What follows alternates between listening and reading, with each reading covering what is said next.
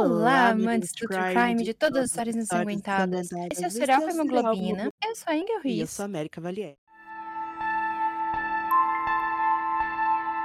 Antes de começar o podcast, eu queria avisar que este caso em específico contém gatilhos. Se você está precisando de ajuda, se você não anda muito bem, eu, por favor, peço que ligue para o Centro de Valorização à Vida, 188. E se você é mulher está em um relacionamento abusivo, ligue para o 180. Eles vão te ajudar e isso não é o fim. Caso Renee Marsden. Renee morava em Sydney, na Austrália, com seus pais Mark e Teresa e três irmãos. Era muito próxima de sua família, especialmente de sua mãe. sorriso e uma risada contagiantes. Sua família também disse que ela era alegre, afetuosa e sempre colocava seus entes queridos em primeiro lugar. Em 2010, com 18 anos, Renee conhece um homem chamado Angus em um salão de cabeleireiros onde trabalhava. Angus disse que precisava criar coragem para conversar com ela. Quando ele o fez, tornaram-se inseparáveis e se apaixonaram. Falavam muito sobre um futuro juntos, sobre casar, ter filhos. Tudo parecia bem. Até um dia ela terminou tudo quando viu uma mensagem, aparentemente de Angus, dizendo que ele estava apenas usando Renee e planejando traí-la. Depois de dois anos juntos, seu relacionamento chegou ao fim. relacionamento. Sua mãe disse que ela estava bastante triste, até que certo dia ela começou a conversar com um novo homem chamado Braden Sperry. Renee disse que Braden era o ex-namorado de sua melhor amiga Camila, que ela era a favor de eles ficarem juntos. Desde aquele dia, Renee e Braden trocaram mensagens de texto constantemente. Braden disse que tinha 23 anos, frequentava uma escola de prestígio e sua família era dona de uma construtora. Renee disse que a família de Braden queria tudo o que ela queria na vida. Teresa estava cética, mas feliz por sua filha. Estar feliz. Ela queria se encontrar com Braden, conhecê-lo, o que era mais do que natural. Mas sempre tinha uma desculpa. No primeiro mês de 2012, os Marsden embarcaram em uma viagem de 14 dias. Segundo Teresa, Renee estava completamente desligada da tecnologia moderna durante toda a viagem, resultando numa ausência de comunicação com o mundo exterior. Teresa também mencionou que a viagem foi muito agradável e que a comunicação foi retomada assim que a família voltou para casa. Quando voltaram do cruzeiro, umas semanas passou antes da Camila enviasse uma mensagem de, te- de texto para Renee, contendo a notícia terrível. De acordo com Camila, Braden havia sido acusado de homicídio culposo e seria encarcerado na prisão de segurança máxima de Golden. Isso foi resultado de um acidente de moto que envolveu Braden e seu amigo Ronnie, que infelizmente faleceu.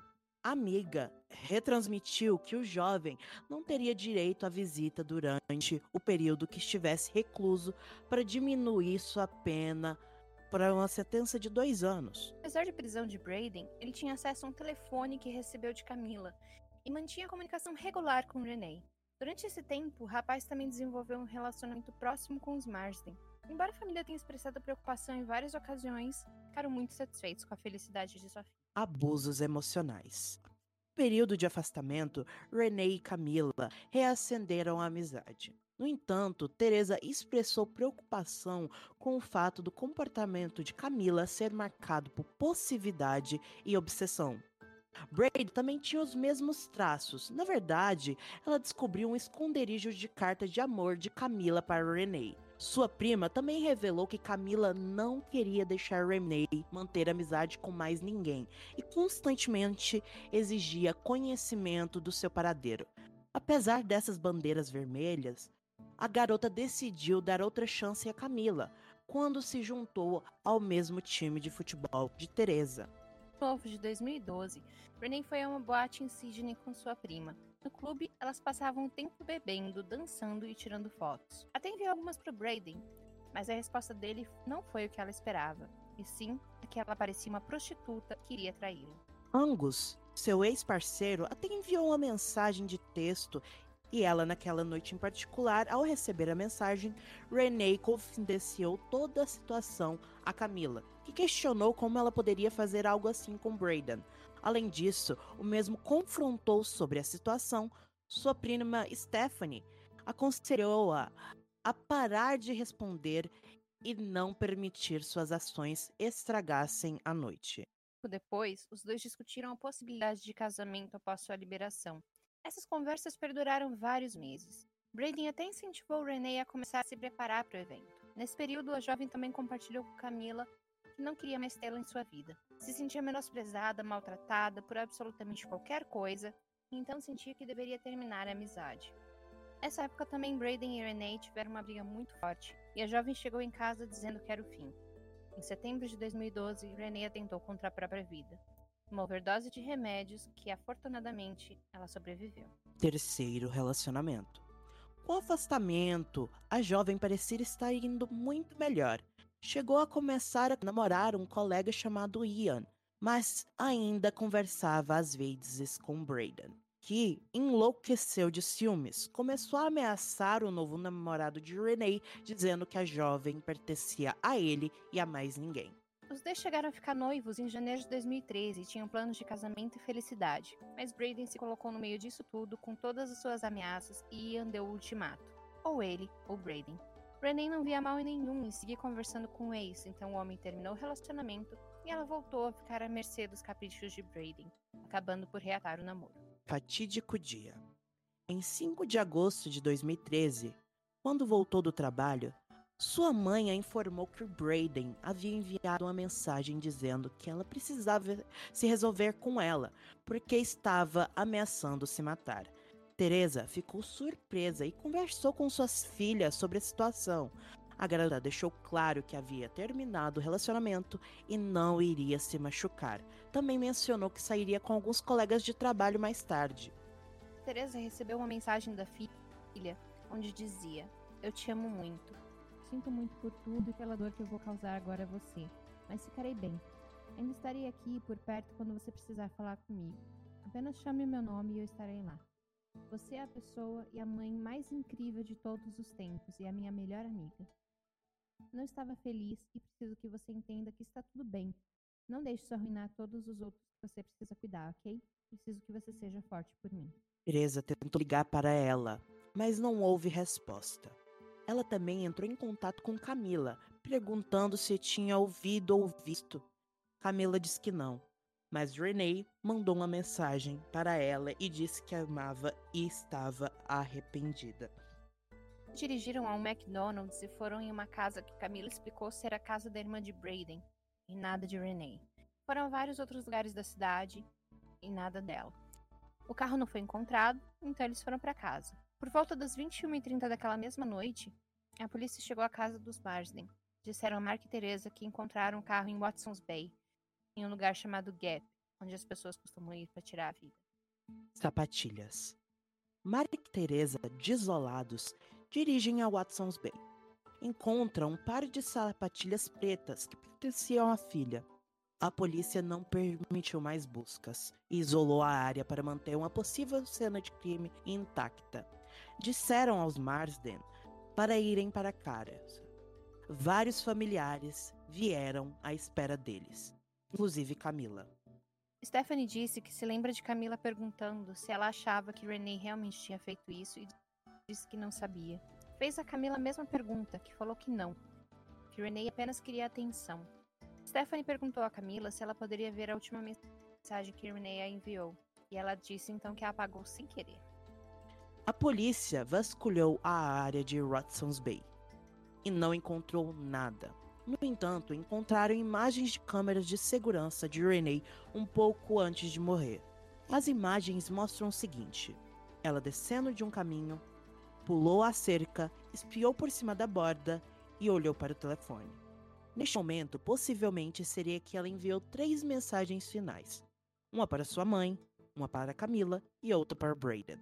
Segundo a polícia, Renee possivelmente jogou o celular na água depois disso. Por fim, a polícia deu o caso como suicídio e parou as investigações. Suicídio? A família resolveu investigar por si mesmos porque não se conformavam com o encerramento do caso. E, ao obter os registros telefônicos de Braden e Camila, Mark fez uma descoberta surpreendente. Eles eram a mesma pessoa.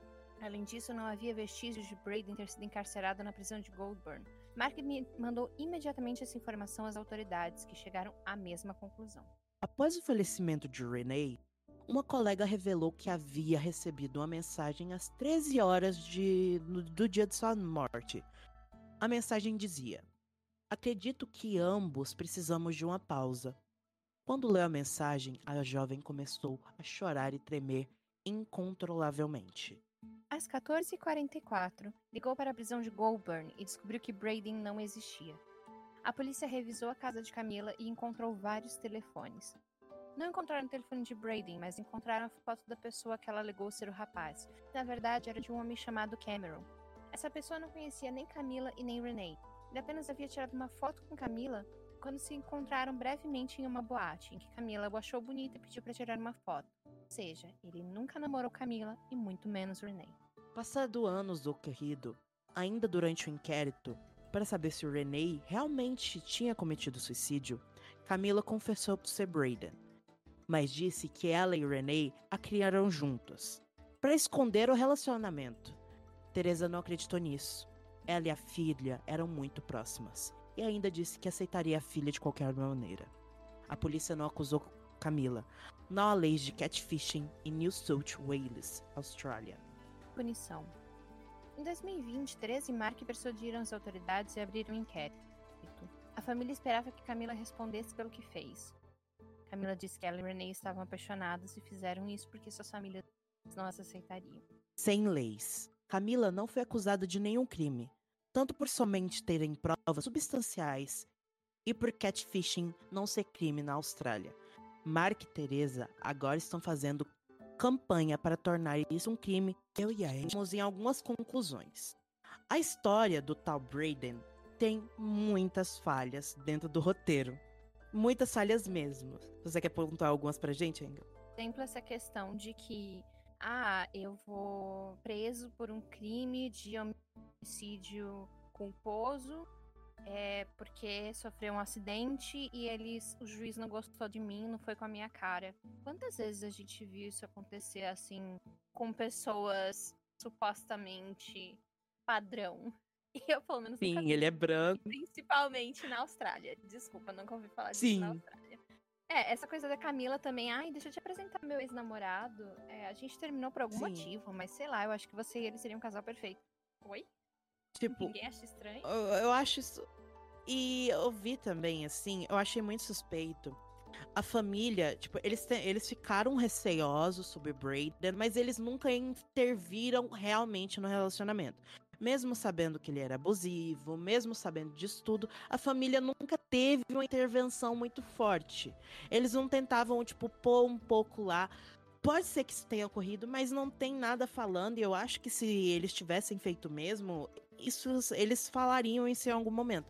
E nunca falaram sobre, ai, tá errado isso, ele foi preso, não é bom você ficar assim.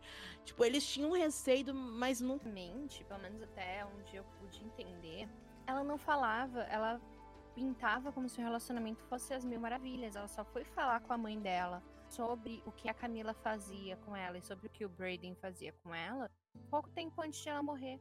Então, ela não tinha muito como. A família não sabia. Eles também. É, é um pouco difícil você pensar que a Renee ela era maior de idade. Então, eles também não podiam simplesmente trancar ela dentro de casa e falar: não, você não vai sair com essa pessoa. Mas ela pintava aquela imagem de que, ah, minha vida tá muito linda, tá tudo bem, tá tudo certo. Porque é, é, um pouquinho complicado também quando você tá dentro de um relacionamento assim. Você não quer enxergar as coisas. Você vê, mas você não quer enxergar. Então eu imagino que a Renee ela não queria enxergar os traços ruins do Brady, porque ele fazia um papel muito manipulador, era aquela coisa assim, ah, é você que tá me deixando com raiva, como todo qualquer abusador, né? Ah, você que tá me deixando com raiva, eu não, eu não sou uma pessoa ruim, eu não sou assim o tempo todo, você que tá me deixando com ciúmes, ou você que tá me deixando com raiva, você que tá me deixando bravo. Então ela acreditava nisso, porque ela já estava nesse relacionamento abusivo com a Camila há muitos anos também. A Camila sempre maltratando ela, sempre é, tratando ela como se ela fosse um ser inferior. Então, acho que ela meio que tava, sei lá, não, não achou que era tão diferente ou que fosse ruim, porque era algo que tava ali, que acontecia, que tava tudo bem. Mas ela teve meio que um gostinho de algo diferente. E eu acredito que ela quis esse algo diferente. Tanto é que as últimas conversas dela com o Brady foram bem. É, ela falando, eu mereço algo melhor do que você assim, a história toda é muito conturbada, né?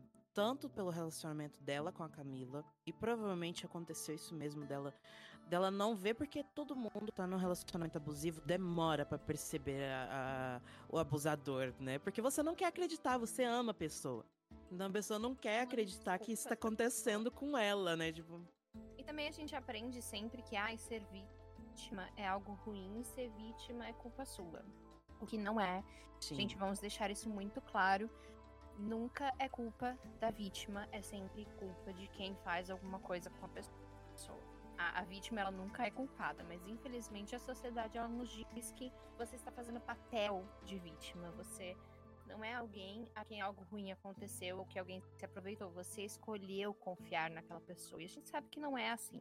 A gente acaba confiando nas pessoas erradas e não é que seja culpa nossa por ter dado a nossa confiança, é culpa da pessoa por ter quebrado a nossa confiança.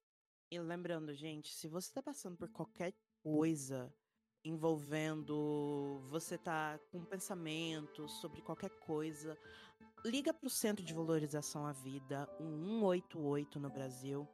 Eles vão te ajudar, vai ter uma pessoa para conversar com você, ou 180, que é o Centro de Apoio a, a Mulheres no Brasil, tá? Sempre muito importante e... procurar ajuda. E eu queria também pontuar uma coisa que eu achei assim, o ápice do, da, da falha na história do Braden é a Camila, teoricamente, conseguir levar um celular para uma prisão de segurança máxima. Sim, tem essa. Ela ter conseguido levar um celular pro Braden para uma prisão de segurança máxima, assim, sem eles nem terem checado tudo isso e ela conseguir dar um celular para uma pessoa.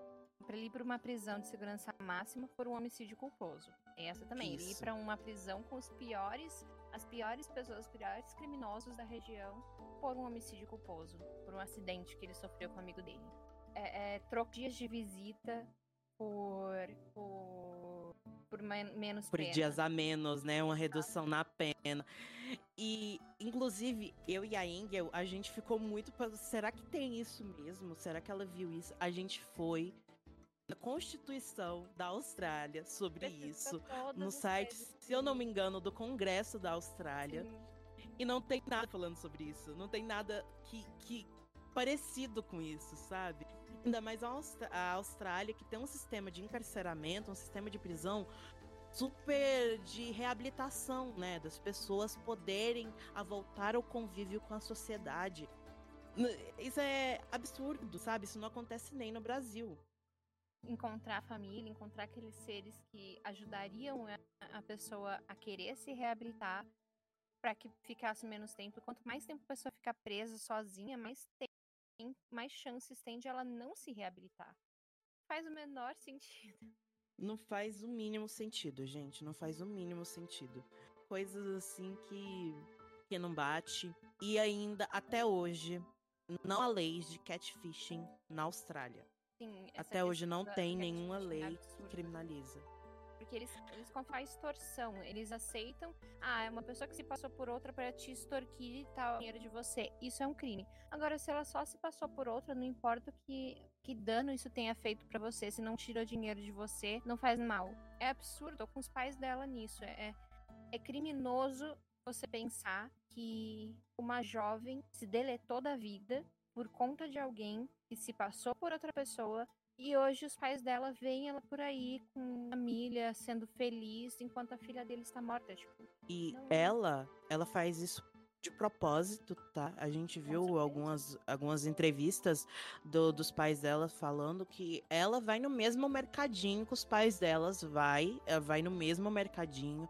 Ela é casada agora, ela tem filhos e ela gosta de jogar isso meio que na cara dos pais delas, estando na mesma região, estando no mesmo bairro, morando no mesmo bairro, indo nos mesmos lugares aonde os pais delas frequentam, pra tipo, ai, nossa, eu consegui, a sua filha não. Isso é torturador. Imagina, dois pais que perderam a filha e a mulher que matou ela, porque ela, ela matou a, a Renee, porque tudo que ela fez com ela, o motivo dela ter se suicidado foi por conta do abuso psicológico que a Camila fez nela. Então a pessoa que matou a filha dela, deles, continua livre, sem nenhum tipo de punição, nenhum trabalho voluntário, nenhum tipo mesmo. Ela não foi, ela não foi nem. História, né, da, da, do possível relacionamento entre elas. Então, todos os lugares, obviamente que não há problema algum em duas mulheres se amarem, porque, né, pelo amor de Deus, gente,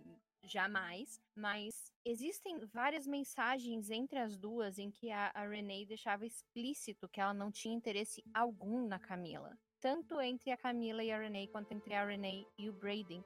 Tanto a Camila quanto o Braden chegaram a insinuar sobre a Camila e ela ficarem juntas, e a Renee sempre falava: Não, pelo amor de Deus, não, obrigada, não quero, não gosto, não, não é quem eu sou, enfim não gosto da Camila desse jeito. E como a garota já não tava mais para se defender e falar, não, não teve nada a ver com isso. Ela mentiu para mim, ela fez maldade e, né, destruiu minha vida com essas mentiras com relação ao Braden. É que ela inventou essa coisa toda de, ah, não, a gente criou o Braden pra, pra ficar juntas. Mas tem várias mensagens entre a Renee e o Braden que jogam essa teoria por terra. Mas em vários lugares, em vários grandes veículos de informação, continua constando.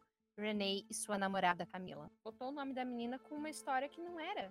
Ela diminuiu a, o sofrimento da garota com relação ao Braden, dizendo que ela era tão culpada quanto a própria Camila. Se ela tivesse acontecido isso mesmo, qual que é o sentido dela ter enviado uma mensagem para Camila e outra pro Braden? Gente, ter colocado um, Ela não teria feito isso. Uma mensagem no carro também, Braden, eu te amo pra sempre. Sim, ela pegou, escreveu na poeirinha do carro, antes dela morrer, Braden, eu te amo, alguma coisa do tipo. Qual que é o sentido, gente? Ela não teria feito isso. Ela simplesmente teria mandado uma mensagem para Camila: "Olha, eu te amo, por favor, me perdoa pelo que eu vou fazer" e pronto.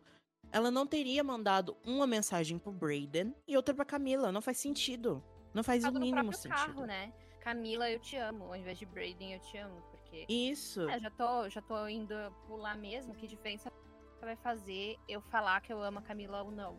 Não ia fazer diferença nenhuma ela dizer que ela amava a Camila. Em nenhum momento ela disse. Nenhuma das minhas falou sobre ela e a Camila seriam um casal. E por que, que ela ia escrever tantas cartas, isso, no caso da Camila? Sim. Ela, se elas tinham um relacionamento, por que, que ela ia escrever tantas cartas e guardar para ela? Por que, que ela não ia enviar isso pra Camila, se elas se amavam? Eu acho que isso seria uma prova de amor muito bonita, né? Alguém ficar te enviando carta, depois que, tipo, alguém te enviar carta, eu, eu pessoalmente achar isso maravilhoso. Alguém ficar me enviando carta, cartinha de amor, e ela ter guardado isso pra ela, não faz sentido ela guardar isso. Se ela realmente amava, se ela, as duas realmente tivessem um caso. Não tem, gente, não tem sentido. Guardaria seria a Renee, não a Camila. Isso, seria Renee. Ou então a Camila também tem cartas da Renee. Sim, exatamente. Tem indícios disso, gente. Ia ter indícios disso. Ninguém. Ela não ia tratar o Brayden como Brayden todo momento no, nas mensagens. Não faz sentido isso. Uh, nenhuma pessoa sabe que a Camila ali, ela ia tratar ali como Brayden em todos os momentos. Ia ter encontro das duas. Não, Exato, nunca teve encontro coisa. das duas. E muitas outras coisas que não fazem sentido dentro da história. E eu acho isso realmente um absurdo. Um absurdo sem procedentes algum país ainda não eh, criminalizar isso, o catfishing é, é um absurdo assim de tamanhos porque isso acabou com a vida de uma pessoa e isso pode acabar com a vida de outras pessoas todos os dias. Por abuso psicológico por abuso não existe só monetário. outros casos porque o caso da Renee foi o caso que ficou famoso, mas e quantas outras pessoas Sim. que não chegam às grandes mídias? Quantas outras pessoas não, não chegam nem nos noticiários? Não chegaram a, a, aos fins, né? Que não chegaram a, a se matar e tudo mais, mas quantas famílias não foram destruídas por situações assim? Famílias totalmente eh, dilaceradas, como Exatamente. a da Renee, os Marsden, que não consigo nem me colocar no lugar deles, eu não consigo nem imaginar a dor, o sofrimento de ter que ainda conviver com a pessoa que fez tudo o que fez com a filha dela, deles. E é isso, gente, é um absurdo muito grande. E, e, eu, e eu apoio em 100% os pais da, da Renee nisso de ter de até hoje, em 2020 foi a última audiência, foi a, a última audiência que eles pegaram para reanalisar, foi aonde a Camila falou que era o Braden, né? E a morte da, da Camila foi em 2016. Sim. Da Renee, desculpa, foi em 2016. Então tem um lapso de tempo muito grande para as autoridades poderem fazer alguma coisa ali, ter uma ação no Congresso para realmente criminalizar isso. Se eles não fizeram de 2016, onde foi fechado o caso como suicídio, até a reabertura em 2020, tem um problema aí. Eles realmente não estão ligando para essas pessoas que estão sofrendo diariamente com isso. Porque isso é uma coisa muito rotineira. As pessoas pensam que a internet pode fazer qualquer coisa, e no caso da Austrália, nesse caso, pode porque ela não é culpabilizada, porque não tem lei criminalizando isso. Isso destruiu a família dos Marsden, né? Tanto a, a mãe e o pai dela quanto os irmãos. E destruiu também a vida do Cameron, que não pode sair na rua sem que as pessoas reconheçam ele dos jornais, da TV, na foto com a Camila sendo Braden e, e atacar ele. Ele foi é, ameaçado de morte por ser o Braden, entre aspas, e ele fala, gente, pelo amor de Deus, eu não tive nada a ver com isso, a pessoa usou minha foto, ela entrou nas minhas redes sociais e roubou as minhas fotos. Mas como apareceu a cara dele nos jornais, todo mundo associa com ele. Então, assim, Sim. ela não só destruiu a vida da Renee e dos, da família dela, como também do Cameron, que era um rapaz que só viu ela uma vez na vida. Exatamente, viu ela no hotel, ela achou ele bonito, pediu pra tirar uma foto acabou com a vida dele naquele momento. Sabe, sem ele nem saber é, quem ela era. Quando ele entrou naquela balada, ele jamais que pensaria que aquela foto que ele estava tirando com uma desconhecida seria o fim da vida dele, como ele conhecia. E, e, também a culpa que com certeza ele carrega por saber que uma moça via a foto dele e achava que era outra pessoa e que ela chegou Sim. a um fim tão trágico, tendo a foto por dele na mente. supostamente ser ele. Sim. ela acreditava, acreditava que era ele. E Exatamente. imagina a fobia social dele, de não, de não conseguir sair da sua casa sem, medo, sem se cobrir, ou, ou ter medo de sair de casa, alguém ali vir nele, dar, bater na pessoa, fazer qualquer coisa ah. com ele. Imagina, isso é, isso é aterrorizante. E. É, eu não tenho palavras, assim, porque é um caso muito perturbador, assim, é muito mais perturbador do que qualquer tipo de assassinato, porque assassinato, pelo menos, as pessoas conseguem fazer uma investigação e conseguem pegar e criminalizar quem realmente foi. Mas nesse caso não conseguem. Porque né? não tem lei. As pessoas dizem não existe um crime perfeito. Para mim, esse crime é um crime perfeito, porque eles sabem que é ela, eles tinham formas de mostrar que era ela, mas ao mesmo tempo eles não tinham nenhuma lei que embasasse essa, essas provas o suficiente para que ela fosse presa. E mesmo que eles mudassem a lei hoje, ou que eles tivessem mudado a lei em 2016, depois que fechou o caso. É a partir do momento que, seria... é que mudou a lei. Antes, Exatamente, não, não ela tem. não seria enquadrada na lei, porque teria sido um caso anterior. Então, mesmo que eles falassem hoje, falassem, olha, vamos criar uma lei contra o catfishing e agravar no caso de acontecer alguma coisa com a vítima, ela não entraria, ela continuaria impune. Todo mundo sabe que, o que ela fez, todo mundo sabe quem ela é, mas ela tá impune. Ela tá vivendo a vida que ela roubou da Renee, que era a vida que a Renee queria, ter filhos, casar, ser feliz, e ela tá vivendo isso. Eu vejo que ela sempre teve essa, todas as conversas com ela, todas as interações com a Renee que a gente viu, né, na internet quando a gente estava pesquisando sobre isso, mostraram que ela tinha muita inveja, muita inveja da muita. menina, porque ela tinha um bom trabalho, ela tinha amigos, ela tinha uma família muito amorosa. E aí o que, que a. E ela sempre tentava destruir isso, né? Exato. Ela começou a. Ela, ela pegava e retirava os amigos dela por ciúmes. Começou a ser ela cri criou um namorado para ela, para retirar qualquer o relacionamento que ela tinha com Angus, que ela fez, a Camila criou essa história lá do começo do Engels ter traído ela, sendo que ele não fez isso. Que ele fala e... até hoje que ele não fez isso. Ele não ele fez não isso. E, po e, possivelmente, eu acredito, como a Camila era extremamente possessiva, provavelmente ele realmente não fez isso. A Camila realmente criou essa história. Eu acho que tem é fazer um print de alguma coisa. Sim, de WhatsApp, ou até mesmo de SMS, porque já fora do Brasil não, não utiliza muito WhatsApp, né? De SMS tem aplicativo para isso, gente. No, no celular você consegue, em sites você consegue. Mesmo em 2016, que foi quando ela morreu, que o relacionamento deles era em 2012, né? Mesmo em 2012 tinha sites na internet para isso. Você conseguia manipular super. Ou então ela até, ai, se não tivesse, é muito fácil dela pagar alguém para fazer isso no, no Photoshop para ela. Ou ela mesma descobriu o jeito de fazer no Photoshop. Então é uma coisa super manipulável. Tem a manipular uma coisa dessas. E é. São muitas coisas. É, é muito. Esse caso inteiro. A é gente vê que a Camila. A gente vê que a Camila era super manipuladora. E a gente vê também o tanto que a, que a Renee, ela tinha esse sonho de casar e ter filhos, porque ela, ela ela fazia isso muito rápido. Ela entrava em noivados muito rápido. Em um, dois meses ela já tava noivando. É, com o Ian, né? Que foi o terceiro relacionamento dela. Uh, depois que ela rompeu com o Braden, foi três meses, três, quatro meses que ela pegou e ela noivou com ele, já falava de ter filhos, então ela tinha realmente esse sonho. E isso mesmo ela não sabendo, e ela não tem culpa nenhuma por isso, gente. Ninguém, nenhuma vítima tem culpa por isso. E se você tá passando por isso, eu volto a falar. Ligue pro Centro de Valorização à Vida, 188. Se você tem algum relacionamento abusivo, se você é mulher, ligue pro, pro 180, Delegacia Feminina. Se você tem qualquer tipo de problema, busque ajuda. Você não tá sozinho. Ou se você quiser conversar com a melhor. gente, a gente tá aqui. Exatamente. Você consegue procurar não ajuda tem... é sempre muito importante. A Você culpa não é sua. Não, não acredite nessa história de ai, mas eu estou aceitando, eu estou fazendo. Não, você não está aceitando. Se você está sendo coagido a algo, se alguém está te é, manipulando, te forçando a alguma coisa, você não está aceitando.